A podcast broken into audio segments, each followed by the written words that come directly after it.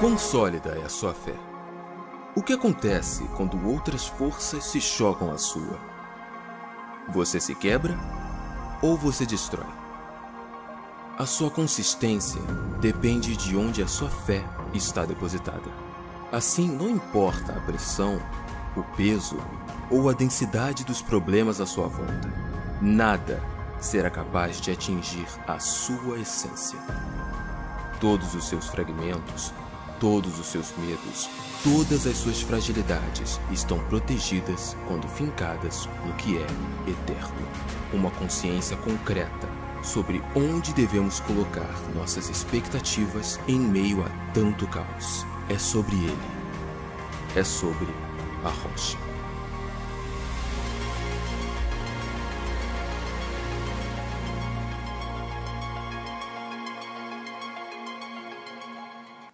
Bom dia, igreja.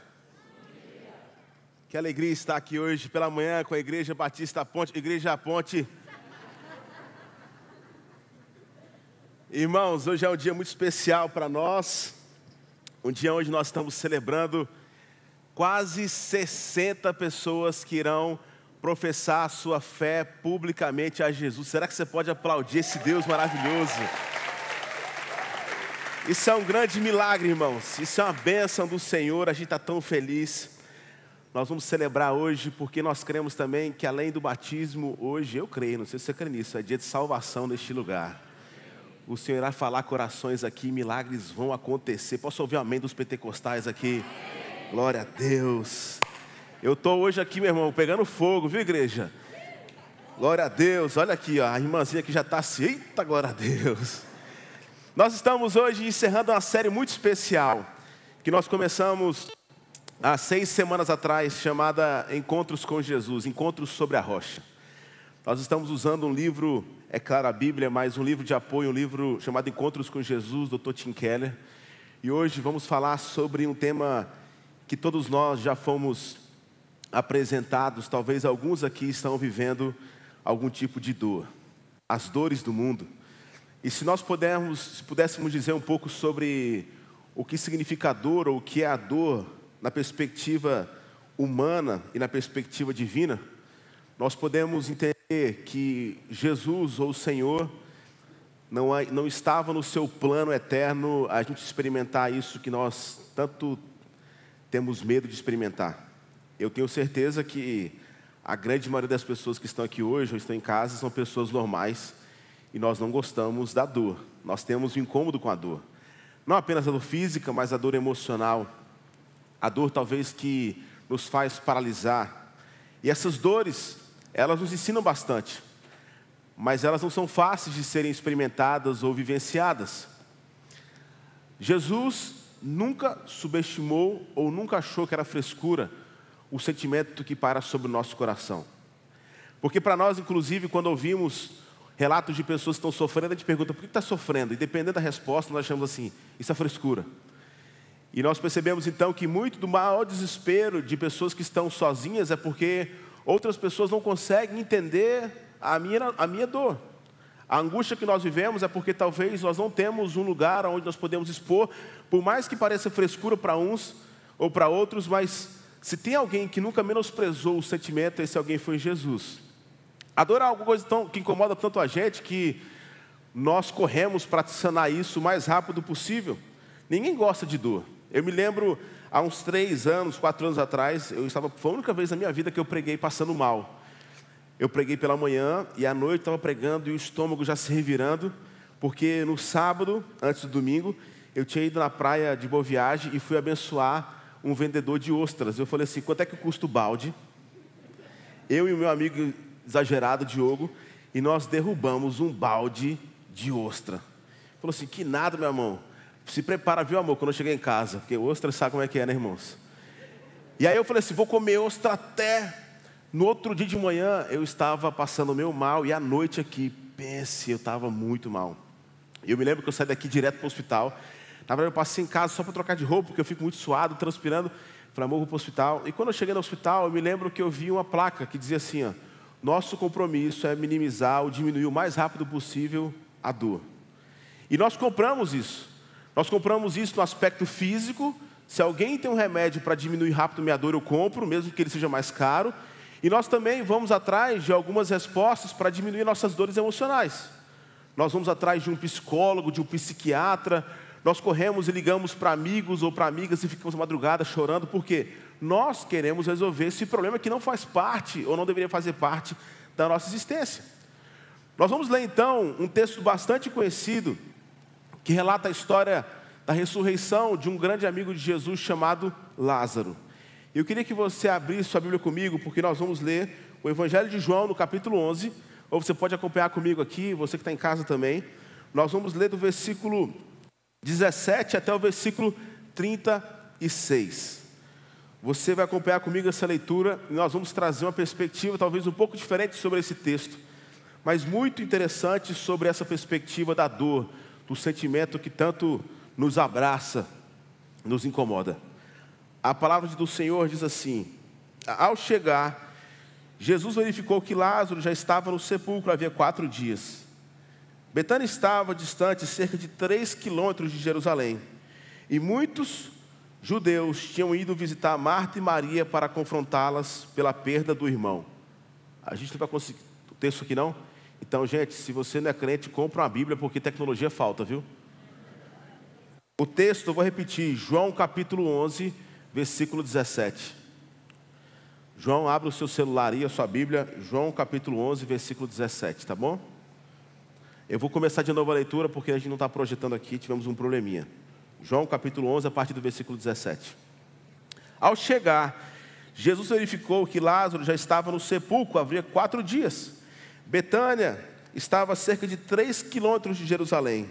E muitos judeus tinham ido visitar Marta e Maria para confrontá-las pela perda do seu irmão, confortá-las. Quando Marta ouviu que Jesus estava chegando, foi encontrá-lo, mas Maria ficou em casa. Disse Marta a Jesus: Senhor, se tivesses aqui, meu irmão não teria morrido. Mas sei que mesmo agora Deus te dará tudo o que pedires. Disse-lhe Jesus: O seu irmão vai ressuscitar. Marta respondeu: Eu sei que ele vai ressuscitar na ressurreição, no último dia. Disse-lhe Jesus: Eu sou a ressurreição e a vida. Aquele que crê em mim, ainda que morra, viverá. E quem vive e crê em mim, não morrerá eternamente. Você crê nisso? Ela respondeu: Sim, Senhor. Eu tenho crido que tu és o Cristo, Filho de Deus, que devia vir ao mundo. E depois de dizer isso, foi para casa e, chamando a parte Maria, disse-lhe: O mestre está aqui e está chamando você. Ao ouvir isso, Maria levantou-se depressa e foi ao encontro dele. Jesus ainda não tinha entrado no povoado, mas estava no lugar onde Marta o encontrara. Quando notara que ela se levantou depressa e saiu, os judeus que estavam confortando em casa seguiram-no, supondo que ela ia ao sepulcro para ali chorar. Chegando ao lugar onde Jesus estava e vendo, Maria se prostrou-se aos pés e disse: Senhor, se o Senhor tivesse aqui, o meu irmão não teria morrido. Ao ver Maria chorando e os judeus que acompanhavam, Jesus agitou-se no, o seu, espírito e perturbou-se. Onde o colocaram? perguntou ele. Vem vê, Senhor, responderam eles. Jesus chorou. Então os judeus disseram: Vejam como ele o amava. Vamos orar. Pai querido, nós te pedimos para que o Senhor se revele a nós essa manhã. Essa manhã de batismo, de celebração, de alegria. Nós queremos aqui renovar nossa fé no Senhor, Pai. Eu te peço para que teu Santo Espírito já possa preparar esses corações que quando a gente fala de dor, eles poderiam até levantar a mão dizendo assim: Ô oh, pastor, só Deus sabe que eu tenho passado. Espírito Santo de Deus, opere um milagre nessa manhã em nosso meio, Senhor. Nós te pedimos isso. Cada coração talvez tenha uma oração diferente. E como é bom saber que Tu és o Deus onipresente, onisciente, o Senhor está aqui, em espírito e em verdade. Nós te pedimos para que o Senhor transforme o nosso coração de modo que saímos aqui transformados pelo poder que só o Senhor tem. Nós te pedimos isso em nome de Jesus. Se você crê nisso, diga amém bem forte aonde você está. Vamos para a história de Lázaro. É porque A história começa a dizer que Jesus estava a três quilômetros de distância onde essa história acontecera. Betânia era uma cidade muito insignificante, onde três pessoas muito próximas de Jesus, e quando eu falo muito próximo, porque o próprio João relata isso. Vale lembrar que essa Maria, que é irmã de Marta e Lázaro, ela foi quem despejou um vaso de alabastro, que era um tipo de um gesso bastante fino, muito mais caro do que um granito ou que um mármore, e nele pertencia, na verdade, nele continha esse líquido que era um perfume, uma especiaria muito cara. Especialistas dizem que um vaso de 100 ml custava mais ou menos 300 denários. Um denário significava o trabalho de um dia, ou seja, talvez a economia daquela mulher, aquela mulher conhecida de despejar esse perfume aos pés de Jesus. É essa mulher agora com a sua irmã Marta que estão desesperadas porque o seu irmão está doente. E se elas perceberam na caminhada com Jesus, a gente não sabe muita história dos 30 anos de Jesus para trás, a gente sabe que ele foi alguém muito especial, que ia ao templo e conversava com os mestres da lei, e o povo ficava espantado, no bom sentido, como aquela criança era tão especial. Mas a gente não conhece muito da adolescência, da juventude de Jesus. O seu ministério começa a ser contado a partir dos seus 30 anos.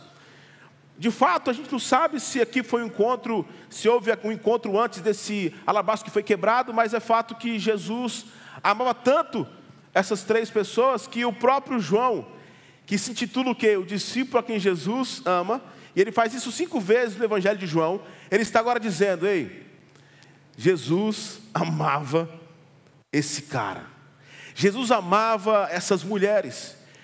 No capítulo 11, do versículo 1 ao 5, começa então a discussão, porque é normal, aquelas mulheres estavam desesperadas, porque o seu irmão Lázaro estava doente. O que, elas fizeram? O que nós faríamos. Você que é pai, ou você que ama alguém, quando o seu filho fica doente, o que, que você faz? Se você tem um contato da pediatra, você liga para ela. Se você tem algum amigo que é cardiologista, você liga para ele. Nós queremos resolver logo o problema do quê? Da dor, do sofrimento. E essas mulheres, então, por saberem quem Jesus era, elas fizeram o que era normal. Talvez ali inicialmente, não vamos aperrear Jesus porque está doente aqui, pega ali uma medicina, tenta chamar aqui o nosso médico do bairro, mas a coisa apertou. E no versículo 3 do Evangelho de João, no capítulo 11, diz que elas pediram para que amigos fossem até Jesus, e o texto diz que as palavras que elas pediram para que fossem faladas a Jesus foi: aquele que o Senhor ama está doente. Ponto final é mais do que um argumento forte para que Jesus se movimentasse. Aquele que o Senhor ama está doente. Poxa, se Jesus ajudar a tanta gente, fazendo cego enxergar, paralítico se movimentar, fazendo coxo deixar sua maca, quem dirá então aquele que o Senhor ama está doente? Os amigos então correram até Jesus e disseram: Ei, aquele que o Senhor ama está doente. E Jesus então começa a mostrar um caminho que não é normal para nós. Ele fala: Olha, isso servirá para a minha glória. As pessoas precisam entender o motivo pelo qual eu vim. E aparentemente isso até machuca o nosso coração, mas espera aí, então Jesus, ele não se identifica com a nossa dor. E nós queremos resolver logo o problema da dor. Se você cuida de alguém e o remédio não resolve, o que você faz? Você vai no médico. E quantos de nós já não ficamos revoltados pela demora em sermos atendidos no hospital? A gente fica revoltado. E se você está com alguém que você ainda é responsável por ele, Quantos pais aqui já não quiseram matar alguém numa emergência, porque às vezes demora muito e você fica vendo aquela pessoa sofrendo. E parece que então a gente inverteu a ordem, porque só depois a gente dá o um remédio, só depois de levar para o médico a gente faz, Senhor, me ajuda. Não é assim? Aí a gente vai orar, porque tudo que a gente podia fazer a gente fez. E normalmente a nossa oração é: Senhor, resolve esse problema. Eu estou falando sobre o problema físico aqui da doença, que todos nós somos acometidos, mas eu não sei você, e eu não tenho medo de rasgar meu coração e de colocar meu pecado aqui na mesa, porque eu acho que isso aqui faz parte da nossa dinâmica. Mas assim como eu, quantos de vocês já não perceberam ou já acharam que Jesus está se atrasando demais para responder a oração? Já sentiu isso? Parece que o céu está de bronze, a minha oração não passa do teto desse quarto. Jesus, aonde está? Eu tenho sofrido tanto, o que tem acontecido? Eu te amo, Jesus. É interessante, irmãos, porque as palavras, olha que coisa interessante, as palavras que Marta e Maria pedem para que sejam levadas para Jesus, elas são corretíssimas teologicamente falando, porque elas dizem: aquele que o Senhor ama está doente. Porque na teologia que nós vivemos hoje, parece que a nossa relação com o divino, ela é baseada no nosso esforço, ou seja, quanto mais a gente faz, mais Deus se agrada e mais nos ama. Não é assim? Então, eu não estou falando que um jejum não é positivo, orar não é positivo, amém. Mas isso é extraordinário para que a gente cresça nele. Porque Deus não se movimenta baseado no nosso amor por Ele. Presta atenção. Deus não se movimenta baseado no nosso amor por Ele. É por isso que o próprio João, no capítulo 3, versículo 16, talvez o versículo mais famoso da Bíblia, porque Deus, o quê? Amou o mundo de tal que o quê? Para que todo aquele que nele crê não pereça, mas tenha a vida eterna. É o único versículo que você sabe na Bíblia. Brincadeira. Porque Deus amou o mundo. O que movimenta Deus em nossa direção não é o nosso amor por Ele. O que movimenta Deus em nossa direção é o que Jesus Cristo fez naquela cruz para nos salvar. Por isso que ele fala: olha, eu amo tanto vocês. Eu não estou dizendo que não tem consequência aquilo que a gente faz. Mas até nosso amor, irmãos, a prerrogativa que nós falamos sobre o amor de Deus, que nós vamos fazer tudo para glorificar Deus, a gente vai fazer promessa, isso, aquilo, normalmente é um amor que se prostitui. E quando eu falo se prostitui, porque normalmente nós amamos a Deus ou buscamos a Deus por aquilo que Ele pode nos entregar. Deus não se movimenta baseado naquilo que nós fazemos, mas aquilo que Jesus Cristo já fez por nós. E por isso a gente pode ficar, em primeiro lugar, tranquilo que não há nada que você faça, eu estou falando na perspectiva do amor de Deus por você, não o que acontece quando você entende que esse amor é tão grande que você quer crescer nele, mas não há nada que você faça que vai fazer Deus te amar mais ou menos, porque Ele já te ama de maneira incondicional. E qual foi a condição do incondicional? Jesus Cristo já morreu naquela cruz por você. E Ele, quando olha para você, Ele enxerga o sacrifício do seu filho e fala assim: vocês são salvos não baseado naquilo que vocês são bons, mas é pelo meu amor que foi despejado por causa do meu filho. A missão de Jesus nesse encontro era mostrar então para Marta, Maria e Lázaro que este amor precisava ser conhecido para o mundo. E naquele caso, para aqueles religiosos judeus que estavam por ali. O texto então diz que Jesus, quando ele se movimenta, e ele, aparentemente não, humanamente falando, ele chega atrasado. Porque a história que nós lemos diz que já fazia quatro dias que Lázaro havia morrido. Para, eu queria que você pensasse no seu coração agora, o que é que tem te deixado angustiado na perspectiva da sua relação com Deus, e seja sincero aqui, irmãos, essa aqui é a igreja, a começar pelo pastor, nós somos tudo problemático. A gente é cheio de confusão, a gente fica tentando aprender o que Deus quer da nossa história, mas se tem uma coisa nós temos pavor aqui, é de achar que nós somos perfeitos e não podemos rasgar nosso coração. Eu queria que você fizesse exercício agora. Rasgue o seu coração sobre um sentimento que você tem agora experimentado, de algum tipo de angústia e dor, que você está falando assim, ó, parece que Deus está atrasado. Não tenha medo de sentir isso. Parece que Deus não tem ouvido minha oração. A coisa está meio travada. Por que eu estou experimentando tanta angústia? Por que eu estou vivendo essas coisas tão complicadas? Eu quero parar de viver isso. Aí Jesus chega, irmãos. E quando ele chega, diz que Marta foi ao seu encontro. É interessante a tratativa de Marta e Maria. São bem distintas. Porque no versículo 21 que nós lemos, quando Marta imagina, a gente pediu para que Jesus viesse aqui, a gente inclusive aprendeu com ele que não é sobre o nosso amor, mas é sobre como ele nos ama. A gente disse as palavras corretas, que aquele que o Senhor ama está precisando do Senhor, mas ele não veio. E quando agora Jesus chega, irmãos, é interessante, pensa comigo, humanamente falando, porque a gente fica espiritualizando muito.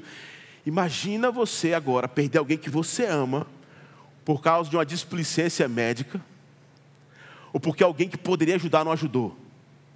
É interessante isso.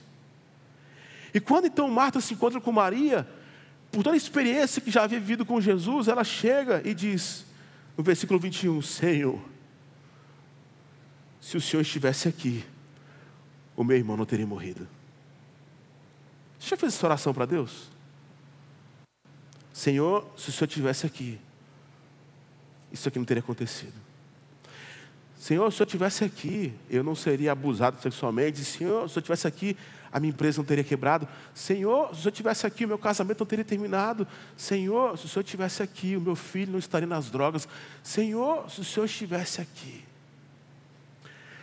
É muito interessante que as mesmas palavras que são usadas por Marta também são usadas por Maria, as mesmas palavras. Olha o que diz o versículo 32. Chegando ao lugar onde Jesus estava e vendo, Maria prostrou seus pés, seus pés. No versículo anterior diz que ela estava chorando e disse: Senhor, se o Senhor estivesse aqui, o meu irmão não teria morrido. É, é ou não é compreensível essa frase dessas mulheres? E aqui é interessante, irmãos, porque Deus, quando Ele manda o seu filho Jesus para viver e para nos relacionar com Ele, a missão mais difícil que Jesus encarava nas suas relações era o povo perceber que ele era 100% homem e 100% Deus. Isso era uma confusão, porque todo o Velho Testamento profetizava sobre um Deus onipresente, onisciente, um Deus que viria para salvar o mundo, e a expectativa do povo então era de alguém que sabia todas as respostas, sabia tudo, soberano, mas enxergar um Deus como algo humano é muito difícil, inclusive para nós. Algum, é uma discussão teológica muito grande, porque alguns querem entender se 100% homem e 100% Deus. Não, peraí, se é 100%, vamos aqui achar talvez 50% homem e 50% Deus. Não! E Jesus então, sabendo que ele precisava que aquele povo entendesse que ele era o divino, mas era humano, ele trata Marta e Maria numa perspectiva bem diferente. A começar pela tratativa com Marta. As palavras proferidas são: Senhor, se o Senhor estivesse aqui, ele não teria morrido. E logo em seguida, Jesus já engata dizendo assim: Ei, eu sou a ressurreição e a vida. O Tim Keller, no seu livro, então, diz que Jesus dá a Marta o que poderíamos chamar de ministério da verdade. Olha que coisa linda. Ministério da verdade. É disso que ela mais necessita neste momento. De certa forma, ele a sacode pelos ombros com a verdade, dizendo: Ouça o que eu estou te dizendo. Não se desespere, eu estou aqui, eu sou a ressurreição, eu sou a vida, eu sou o eu sou. Ministério da verdade. Em seguida, ao se aproximar de Maria, Jesus oferece o que poderíamos chamar de ministério das lágrimas. O ministério talvez mais humano. Ele diz: tudo o que você precisa naquilo, naquele instante. Jesus, então, devido à sua identidade humana, ele está em posição suficiente baixa para se envolver com a dor que ela sente, com total sinceridade e integridade, e chora com ela. Honestamente, todos nós precisamos de um ministério da verdade e um ministério de lágrimas em momentos distintos e diferentes. Deixa eu explicar para você um pouco melhor. Há uma, um mês atrás, eu acho, eu, a gente foi surpreendido, eu e minha esposa, nós fazemos parte do nosso grupo familiar do WhatsApp, meu pai, minha mãe, meus irmãos, e chega um vídeo da casa do meu avô. Meu avô foi alguém que trabalhou desde pequeno, seus oito anos de idade, é um cara muito econômico, criou quatro filhos, mora no interior de Jaú, interior de São Paulo, uma cidade chamada Jaú. Não sei se vocês viram, antes de Petrópolis teve várias enchentes em São Paulo. E ele construiu uma casa na frente de uma praça, lá em Jaú. Ele construiu. E quando eu falo que ele, ele era um cara assim tão. Ele gosta de obra, então aquele cara estava lá todo dia, construiu uma casa de dois andares, um lugar muito nobre que hoje cresceu muito, há 51 anos atrás. Minha avó, já. Meu avô vai fazer 90 anos ano que vem, e meu avô é o típico do cara. A gente foi para os Estados Unidos com ele há uns, alguns anos atrás, e a gente estava na fila para ir na montanha russa. Ele falou, por que, que essa fila é maior? Eu falei, vou, essa fila aqui é para quem quer ir no primeiro lugar na montanha russa. Ele fez, eu vou no primeiro lugar. Com quase 90 anos. O homem ativo, que cuida lá, que planta. Meu avô, homem de Deus, minha avó também, minha avó, mesmo sendo mais nova, mas com um pouco mais de dificuldade de, de mobilidade, levou a queda, tem algumas, alguns ferros para ajudar a fortificar os seus ossos ou para a sua mobilidade. Mas um casal muito querido. E de repente chega um vídeo da casa dele, onde a água chegou a mais de um metro. E meu avô, dos móveis que ele tinha, que era do pai dele, ele construiu um elevador para minha avó, porque ele, é tão, ele, ele, chora até hoje, ele é muito carinhoso e apaixonado pela minha avó. Ele fala assim: essa, essa mulher aqui é tudo que eu preciso, começa a chorar. E daqui a pouco, irmãos, toda a sua economia, tudo que ele tinha juntado na vida, eles não são um casal rico, mas assim, juntaram muito, aquela coisa bem organizada. O primeiro andar, o, térreo inteiro daquela casa estava debaixo d'água. E meu avô falou: não vou sair daqui, eu vou sair, não vou sair, não vou sair. O corpo de bombeiro não dava conta de conseguir atender tantos pedidos. Daqui a pouco, os vizinhos que estavam por lá conseguiram entrar, derrubaram parte da. conseguiram abrir, forçando lá o, o portão, entraram com um bote dentro da casa do meu avô, tiraram a minha avó do, do primeiro andar, colocaram no bote e eles saíram com vida, graças a Deus. Mas imagina, é uma economia de, um ano, de uma vida toda sendo jogada literalmente por água abaixo em tanta, em tanta rapidez. Isso foi no domingo de manhã. No domingo para segunda, duas da manhã, meu pai e minha mãe entraram num carro e foram de carro daqui para Jaú. Viajaram 3 mil quilômetros. Aí você fala, para fazer o quê? A olhar para o meu avô e para minha avó e trazer a mensagem do ministério da verdade. E sabe que palavra é essa? Eles saíram daqui com a missão para chacoalhar o meu avô e minha avó, dizendo assim: vocês estão vivos. Nós podemos sim celebrar no meio desse caos, porque a coisa mais preciosa foi preservada, vocês estão vivos. Nós precisamos e somos lembrados, irmãos. Eu sou lembrado pela minha esposa quase todos os dias, porque eu também passo por crise, eu também passo por dificuldade. Eu passo por essas questões e minha esposa, ela tem esse ministério de maneira tão especial de às olhar para mim e começar a me lembrar de algumas coisas que a gente se esquece. O ministério da verdade. Deus trouxe algumas pessoas aqui hoje para ouvir isso.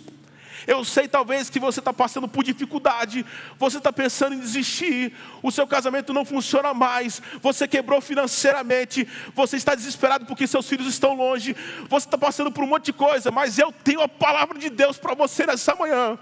O ministério, na verdade, te chacoalha para dizer: você está vivo, você vai viver algo especial para a sua história. Tira esse, essa, essa poeira, para de viver esse luto. Deus está te chacoalhando para dizer assim: ei, filho. Eu sou a ressurreição e a vida. Eu sou, eu sou. E Deus te trouxe aqui para receber essa mensagem em nome de Jesus. Eu posso ouvir o amém. Você pode aplaudir esse Deus com força. Eu não sei o que você está vivendo. Mas os meus pais precisavam sair de casa só para chacoalhar os meus avós, para dizer assim: Está resolvido. Você está com vida. Esse não é o seu filho. Tem um monte de gente, talvez, querendo dizer para você: acabou, acabou, acabou. Vai falar assim: não. Eu fui relembrado nessa manhã que não terminou. Mas, diferentemente, irmãos, o ministério da verdade. Aqui nós conhecemos o ministério das lágrimas. Jesus traz uma palavra para Marta, dizendo assim: Filha, eu não já prometi para você que está resolvido. Mas agora, Maria, nem, talvez Maria estava até, eu não sei, tem, tem irmãos que lidam diferente com a morte de um ente querido. Talvez uns sofrem mais, outros não sofrem tanto. Mas diz que Marta foi ao encontro de Jesus, Maria estava em casa. E Jesus que manda então alguém chama Maria. E ela prontamente então vai lá e se encontra com Jesus. E quando ela vai se encontrar com Jesus, eu imagino a cena. Marta vendo, Maria vendo Jesus, já começa a chorar, Talvez o seu coração angustiado, Senhor. Se o Senhor estivesse aqui, nada disso aconteceria. Sabe o que Jesus faz? Nada, além de chorar. Todos nós precisamos encontrar este lugar, irmãos um lugar sadio para a gente encostar nossa cabeça e chorar. Se você não tem essa pessoa, você precisa encontrar. Só que nós somos tão religiosos, irmãos, que da mesma forma que eu digo para você ter fé, que você precisa tirar a poeira, porque Deus tem uma promessa para a sua história. Não é errado você chorar, não é errado você dizer eu estou com medo, não é errado você abraçar alguém e falar assim, eu preciso só. Quantos de nós não temos essas pessoas que a gente só liga para abraçar e chorar? Aí não precisa falar mais nada. O Tim Keller diz que Jesus Cristo, olha que coisa linda, irmãos, preste muita atenção, olha que coisa linda. Jesus Cristo nunca é forte quando deveria ser eterno, nem eterno quando deveria ser forte. Não que ele seja apenas um conselheiro perfeito maravilhoso, ele é a própria verdade em lágrimas. A divindade encarnada. Esse paradoxo de ser tanto divino quanto humano lhe confere uma beleza fascinante. Jesus, irmãos, ele é o leão e o cordeiro. Apesar de suas reivindicações elevadas, ele nunca é pretensioso, você nunca o vê tirar proveito de sua própria nobreza, embora absolutamente acessível aos mais frágeis e desolados, ele não teme diante do corrupto e do poderoso. Ele tem ternura sem fraqueza, força sem aspereza, humildade sem a menor insegurança, autoridade resoluta sem sombra de interesse próprio, santidade e convicção infinitas, sem nenhum distanciamento. Que coisa linda. Poder sem insensibilidade. Poder, isso é, é um paradoxo. Porque quanto mais você se torna alguém poderoso, a sua prerrogativa de vida é manter o seu poder. Mas já pensou que o rei do universo não veio para ser servido, mas para servir? Nem outra religião, irmãos, isso se encaixa. Nem outra, nenhuma religião. Porque essa mistura do divino com o humano, ela é um paradoxo. E é por isso que os judeus ficavam loucos, inclusive, eu não sei se você sabe, mas esse foi o último grande milagre de Jesus antes de ele morrer. Por quê? Agora deu.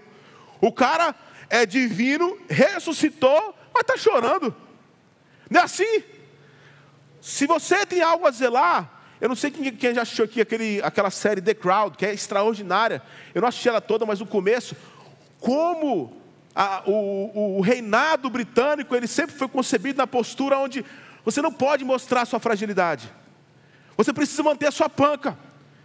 E tem muita gente aqui hoje, está doente, sabe por quê? Alguém disse para você que ser forte não é ser vulnerável. O Evangelho diz o contrário. O poder nosso é quando a gente reconhece a nossa fraqueza. É por isso que Paulo diz: Ei, meu amigo, você só vai ser forte quando você reconhecer que você é fraco que você reconhecer que você tem problema.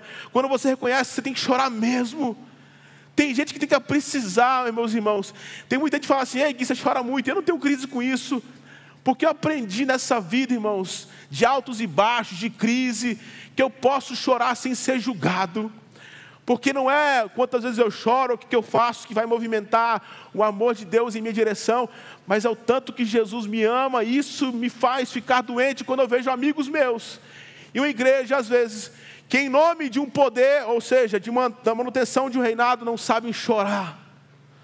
Nós precisamos, da mesma forma, entender que esse ministério, o ministério da verdade, chega para nós, o ministério da lágrima, ele é muito bem aceito por Jesus. Eu passei por algo que Maria e Marta passaram. Eu perdi um irmão do meu lado no acidente de carro. E o ministério que eu mais precisava e que eu vivenciei foram esses dois. De pessoas que me lembravam, como meu pai, chorando naquele hospital, depois que a gente descobriu que meu irmão tinha falecido, dizendo: Filho, Deus é bom. Deus é bom. Seu irmão, meu filho, já está com Jesus. Isso é maravilhoso ser lembrado, irmãos. Você já foi num velório de alguém cristão e um velório de quem não acredita em Deus é completamente diferente. Eu estava no velório do pai da Natália. Homem de Deus que está com Jesus. O choro é de saudade. Isso não é menosprezado pelo Senhor. Mas tem hora, irmãos, nós precisamos entender que o próprio Deus, Ele se fez carne, habitou entre nós, para que a gente visse a Sua glória como unigênito do Pai, o Jesus que enxerga a sua aflição e fala: Filho, se você acha que eu não estou com você, você está muito enganado. E Ele vai enviando pessoas para viver esse ministério, não só da verdade, mas o ministério de lágrimas. Nós precisamos, irmãos, olhar para esse Jesus não como um Senhor que governa o mundo à distância, mas é um Deus que encarnou, um Espírito que está aqui hoje para consolar o nosso coração. Jesus então chorou com Maria, chacoalhou Marta e disse, no versículo agora 38, Jesus outra vez, profundamente comovido, foi até o sepulcro, sepulcro. Era uma gruta com uma pedra colocada na estrada. Tire a pedra, disse ele. Disse Marta, irmão do morto: Senhor, é, tá tudo bem, vamos continuar a vida aqui, porque já cheira mal, já é o quarto dia que o seu corpo está ali. Disse Jesus: Eu não falei que se você cresce, veria a glória de Deus. O Tim Keller, no seu livro, ele diz assim: eu fico frustrado com todas as traduções inglesas e portuguesas do versículo 38. Porque a gente lê, Jesus, comovendo-se profundamente outra vez, foi ao sepulcro. A gente leu isso. Mas o versículo contém um termo grego que significa urrar de raiva. Por alguma razão, nenhum tradutor sentiu livre para expressar o que todo comentarista e especialista no grego afirma, que o texto diz: Jesus ficou furioso, ele urra de raiva, vocifera, como quem está bravo. Mas por que, ele está bravo? Não há nenhum indício de que seja com a família. O que está acontecendo aqui? Deixa eu explicar direito aqui. Quando Jesus, no versículo 38 aqui que a gente leu, Jesus, outra vez profundamente comovido, aqui o termo original, ele, ele está urrando de raiva. Ele está angustiado diz: abram isso daí. Ele quer chutar tudo. E sabe por que ele está com tanta raiva, meus irmãos? Jesus se enche de fúria contra a morte. A morte não estava nos projetos, desígnios eternos de Deus. Deus criou a humanidade para viver. É por isso que a dor não é bem-vinda, porque nós não fomos criados para sentir dor. É por isso que a solidão não é bem-vinda, porque nós não fomos criados para sentir solidão.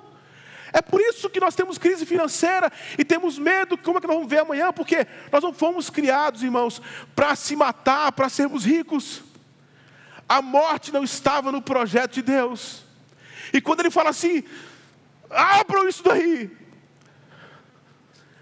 é porque ele estava honrando, irmãos, em nossa direção, dizendo: Filhos, eu sei o que cada um tem passado. E esse não era o meu plano para a vida de vocês. O meu plano era bom, era perfeito, agradável. Mas lá no Éden, por causa do pecado original, vocês nasceram nessa condição. E quando ele está urrando de raiva, irmãos, é porque ele sabia que a única forma de resolver o problema de Lázaro, que ele resolveu, mas de maneira especial e geral e infinita, era trazendo vida. E como é que Jesus traz vida? Através da sua morte. Se você acha que Jesus não está nem para você, meus irmãos, você não conhece o Deus que você profere e diz que você conhece. Jesus se enche de fúria contra a morte e ele não diz: olhe, Habitue-se a isso daí, ponto final, porque afinal todo mundo morre. Isso quem diz é o mundo, irmãos. Assim é o mundo. Conforme-se. Não, não, não, de jeito nenhum. Jesus, olha firme para o nosso maior pesadelo. Eu não sei se você pudesse nomear qual é o seu pesadelo. Mas aqui no caso a história era o fim da vida, a perda dos entes queridos e do amor. Ele está furioso, ele fica louco com o mal, o sofrimento, e mesmo sendo Deus, não fica louco consigo mesmo. O que isso significa? Primeiro, significa que o mal e a morte são resultados do pecado e não dos desígnios originais de Deus. Ele não criou um mundo repleto de enfermidade, sofrimento e morte. Mas você então pode perguntar: Se Deus está infeliz com o mundo do jeito que é, quantas vezes você já se perguntou isso? Por que não aparece e muda tudo de uma vez por todas? Por que ele não vem à terra e acaba com todo o mal? Essa pergunta revela a falta de autoconhecimento. Porque a Bíblia diz, e lá no fundo a gente sabe disso, que muito do que está errado com o mundo está assim por causa do coração humano. Grande parte da miséria dessa vida deve ser ao egoísmo, ao orgulho, à crueldade, à ira, à opressão, à guerra e à violência. O que significa que, se Jesus Cristo tivesse vindo à terra e brandido como espada e com ira divina contra o mal, nenhum de nós sobraria para contar a história. Todos nós temos o mal e o egocentrismo enraizados em nosso interior. Presta atenção. Não, Jesus não veio empunhado com espada, ele veio com pregos nas mãos. Ele não veio trazer julgamento, ele veio para sofrer o julgamento. Amém, igreja? Se ele viesse com espada, irmãos, mas você fala assim: quem tem que morrer é o Putin. Quem tem que morrer é Fulano, Ciclano. Olha para o seu coração. Acabar com o mal do mundo significa acabar com todo mundo. Porque todos nós temos um problema que nós sabemos qual é. E você faz parte desse mundo. Você entende agora quando João está dizendo, ei, não é o nosso amor que move a mão de Deus, é o amor de Deus que move Jesus em nossa direção. Porque se ele fosse acabar com o mundo, ele acabaria não só com Putin, se ele fosse acabar com o mal do mundo, não sobraria mais ninguém, irmãos. Jesus, depois de tratar com Marta, depois de tratar com Maria, os versículos seguintes, ele diz, então, versículo 41. Então agora, tirem a pedra. Jesus olhou para cima e disse: Pai, eu te agradeço que me ouviste. E saiba que sempre me ouves. Mas disse isso por causa do povo que estava aqui, para que creia que tu me enviou. Depois de dizer isso, Jesus bradou em alta voz para todo mundo ouvir: Lázaro, venha para fora. Versículo 44 do capítulo 11. O morto saiu, com as mãos e os pés envolvidos em faixas de linho, e o rosto envolto no pano, e disse-lhe Jesus: Tire as faixas e deixe-no ir. Já falei isso, eu falo direto. De vez em quando eu tento contar história para os meus filhos quando eu vou dormir. E eu fico contando as histórias, tentando imaginar como é que é. E a criança, ela tem muita imaginação assim. É impressionante. Esse dia eu estava contando a história de Lázaro para o Luca, né? E ele faz algumas perguntas que me faz de volta assim, a pensar sobre, é mesmo. Pai, como assim ele estava com, quando eu li que ele estava com, com um pano? Que pano é esse? Eu fui tentar explicar como é que era o processo e tal. E aquilo me fez começar a pensar que loucura foi aquele dia. Porque de um lado você tinha os amigos próximos de Marta, Maria e Lázaro, que estavam ali para chorar, mas meu irmão, tanto é que se você for ler o capítulo 11 todo, esse aqui foi o, o derradeiro, se a gente pode dizer assim. Quem é que pode ressuscitar alguém? E a crise dos judeus não era sobre a perspectiva de quem poderia ressuscitar, mas era a fragilidade desse Jesus. Então revoga para si que você eu sou e Jesus não estava preocupado em se encaixar nos padrões morais da época. É por isso que essa série, irmãos, mostrou, desde o começo, quando a gente falou de Nicodemos, a gente falou da mulher que foi apedrejada, que ia ser apedrejada, a prostituta, a mulher do, do, do, do poço que Jesus se encontrava, que era também a prostituta. Todos esses encontros, irmãos, tem a ver com um Jesus que é divino, mas um Jesus que é pessoal. Um Jesus que tinha na sua missão primária demonstrar o amor, não baseado no medo, mas era um Jesus que vivia intensamente os relacionamentos. A coisa mais especial, irmãos, do cristianismo, é claro, a vida que nós temos por causa do sacrifício dele, mas é porque você pode ter um relacionamento real com um Deus. Isso é louco demais. Ninguém se aproxima de um rei. Você tem que falar com um, com um, com um, com outro, até chegar lá. Mas esse daqui, esse Deus, o Criador de todas as coisas, é por isso que quando vai orar, a gente fala, Senhor, em nome de Jesus. Veja bem, são coisas que a gente faz no dia a dia que a gente não entende. Por que a gente ora em nome de Jesus? Porque a oração, ela não é respondida baseado, Senhor, em nome de Guilherme eu estou orando. Porque fala assim, não, não é sobre o que você faz, Guilherme. É por isso que eu oro, Senhor, em nome de Jesus. Ou seja, Jesus já fez, Jesus já pagou. E agora, quando aquele homem poderoso para ressuscitar, ele está diante de uma mulher, ajoelhado chorando com ela. Eu não sei você, mas eu prefiro muito mais seguir esse Jesus do que um Deus que é impossível de chegar, de tocar. Esse Jesus está aqui hoje. O Espírito Santo de Deus está sobre nós nessa manhã, meus irmãos, para nos confrontar, talvez, com a mensagem da verdade, para nos abraçar com a mensagem das lágrimas, para dizer assim: filho, eu urro, eu, eu sofro em saber o que você passa, porque isso não era o projeto.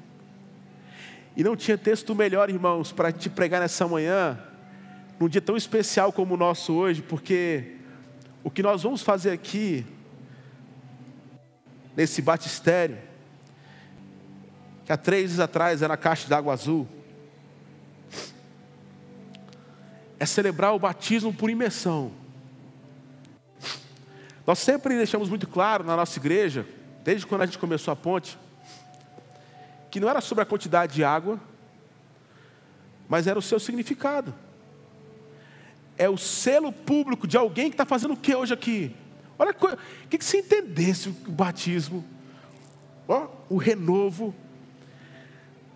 Quando Jesus foi colocado naquele espaço que pertencia a José de Arimateia, quando ele não tinha nem túmulo para ser colocado, e quando ele sai Ali, a palavra usada da morte para a vida.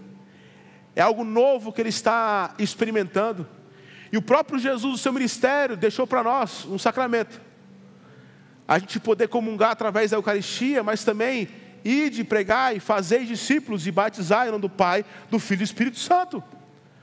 O que essas pessoas vão fazer aqui hoje, de maneira simbólica, mas de maneira profética, dizer assim: ei, eu não estou aqui imune a passar por crise, isso aqui não é um poço de milagre. Ou, se você entender de fato, teologicamente, o que significa milagre, não é só a resolução do seu problema agora, mas o maior problema, a resolução que você não consegue resolver, que é a transformação da morte em vida. O batismo, sim, é um grande milagre. Porque pessoas hoje publicamente estão dizendo, sabe o que? Ao baixar nessa água, está dizendo assim: o velho eu ficou para trás eu quero que a minha comunidade de fé viva e celebre comigo. E quando essa pessoa sai da água, ela diz: tudo se faz novo, porque eu sou nova criatura em Cristo Jesus. É por isso que no começo desse culto eu já estava emocionado, irmãos, porque nós vamos ter quase 60 batismos hoje. Porque a igreja está cheia aqui, à noite não sei nem como nós vamos fazer. Mas quem são de fato aqueles que vão chegar no final dos dias sem dizer: Olha, em teu nome, Jesus, eu servi na pontezinha. Em teu nome, Jesus, ajudei os projetos sociais. Em teu nome, Jesus, eu até fui para o culto pentecostal e orei línguas. E para alguns, infelizmente, irmãos, porque não entenderam que Jesus não queria, era um povo bem ativista, porque não era o amor, o que a gente faz que atrai o amor dele por nós, é o que ele já fez. Isso daqui é uma expressão tão linda e dizer assim: Ei, eu quero que todo mundo me veja hoje, morrendo para o meu velho eu. Eu estou renovando a minha fé publicamente. Jesus, me envia, faz o que o Senhor quiser de mim.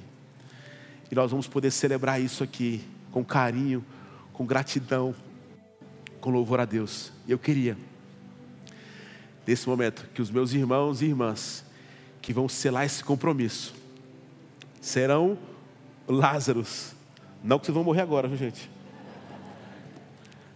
Mas todos estavam mortos em seus delitos e pecados. E em Jesus Cristo, o que, que ele faz? Saem para fora. É interessante que o verbo que Jesus usa e fala assim: agora desatai-o e deixai-o ir. O que nós vamos fazer aqui hoje agora, eu vou participar junto com o Bruno. O que nós vamos fazer é só participar desse desatar e falar assim: ó, Jesus, Está tudo certo, essas pessoas estão vivas para viver a maior e a coisa mais extraordinária da vida deles. A partir de agora tudo se faz novo e nós vamos celebrar cada vez que nós vamos sair dessas águas. Sabe por quê, irmãos? Se tem uma coisa que os inimigos estavam enfurecidos, os religiosos, da mesma forma e do mesmo modo, Satanás hoje está revoltado. Mas mais uma vez ele vai perder essa batalha, porque a vitória pertence àquele que é nosso Deus, o poderoso, o que te confronta com verdade, o que te abraça no seu ministério de lágrimas. E nós vamos poder ver aqui a maior manifestação do novo publicamente. Eu queria que os meus amigos que vão se batizar se levantassem e viessem aqui para frente enquanto a gente recebesse eles com a grande salva de palmas.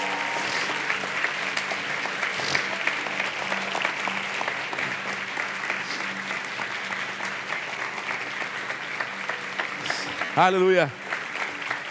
Você pode ficar em pé, igreja. Nós vamos começar a cantar essa canção, vamos nos preparando aqui. Eu queria que você, até vocês que serão batizados, essa palavra é para nós aqui. Talvez o sentimento de alguns aqui é: Jesus, você está atrasado. Não, Jesus não está atrasado. Eu queria que você nomeasse a dor que Maria e Marta sentiram, no caso foi do irmão doente. O que tem te afligido? O que tem afligido a tua alma? Feche seus olhos, baixe sua cabeça. Deixa o Espírito Santo de Deus ministrar o seu coração em nome de Jesus.